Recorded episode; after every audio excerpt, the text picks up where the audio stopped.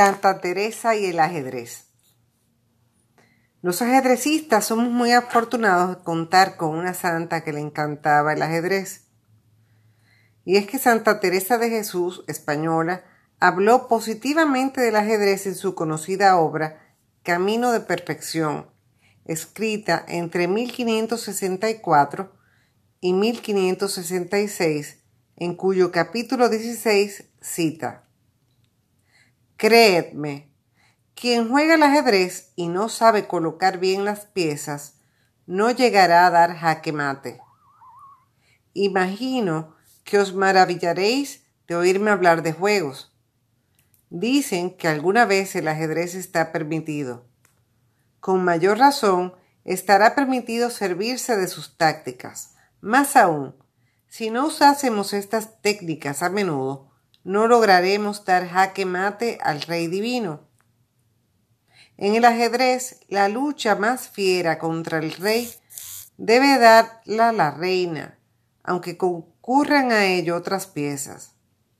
Pues bien, no hay reina como la humildad para obligar al rey del cielo a entregarse.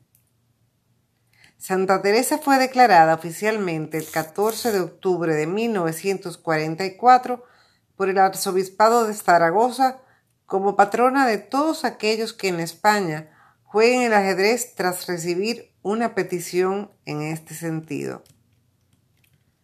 La fecha de conmemoración es el 13 de octubre. Otro español importante en la historia del ajedrez fue el eclesiástico safreño Ruy López de Segura quien durante su apogeo ajedrecístico le cayó a gracia a Felipe II, quien asignó un beneficio vitalicio como mejor jugador de ajedrez del siglo XVI. En 1560 llegó a Roma para la elección de Pío XIV, perdón, Pío IV, eh, correcto. Durante el tiempo libre ganó a todos los mejores jugadores italianos. Después ideó una de las aperturas más conocidas y usadas todavía en la actualidad que lleva su nombre y se llama la española. Pero hay que recordar también que en la larga historia del ajedrez, más de 15 siglos ha sufrido persecuciones de las distintas religiones.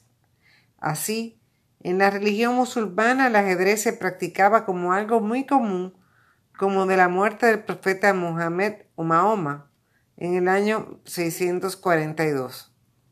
Pero desde 655 su yerno Ali ben Abu Talib, primer imán de los chiíes, reprobó el juego debido a que las piezas tenían figuras de ídolos. Siglos después, el Ayatollah Khomeini lo condenó también, al igual que los talibanes en Afganistán o, actualmente el Daesh en Siria e Irak. Aleister Crowley y Fernando Peso, jugadores de ajedrez. Sin embargo, el concepto del gran maestro de ajedrez fue introducido por el califá al-Mamun en el año 1819. Este califa consiguió el poder asaltando Bagdad mientras su hermano al-Amin, al que ejecutó tras la conquista de la ciudad, jugaba al ajedrez. Este hecho lo recrea el poema de Fernando Peso, Los jugadores de ajedrez. En cuanto a la religión cristiana, el ajedrez tuvo a favor muchos líderes religiosos como el arzobispo de Canterbury, Thomas Becket, el obispo de Milán, Carlos Borromeo, el cardenal Richelieu y los papas Gregorio VI, Inocencio III, León X y León 13. Eh, Juan Pablo I y Juan Pablo II. Otro defensor fue el actual patrón de los periodistas, San Francisco de Sales.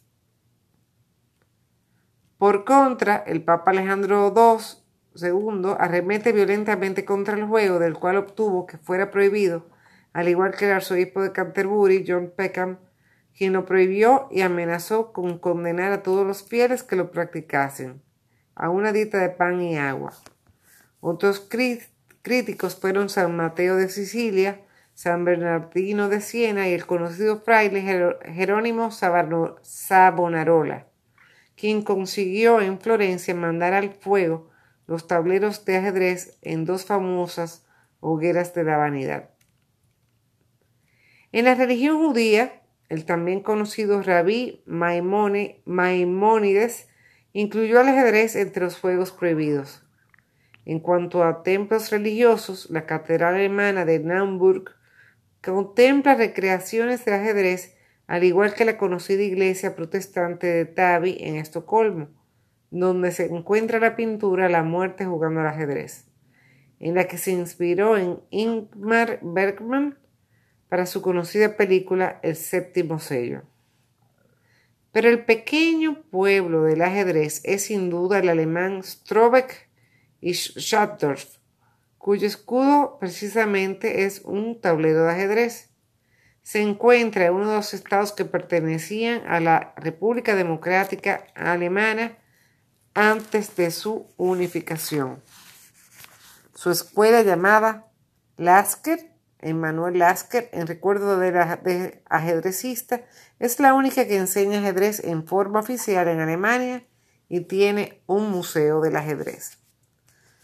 Esta entrega de hoy, como las demás, ha sido cortesía de la Casa del Ajedrez en Santo Domingo, quien tiene sus tableros. Así que cuando quieran un tablero, contáctenle al 809-383-8802.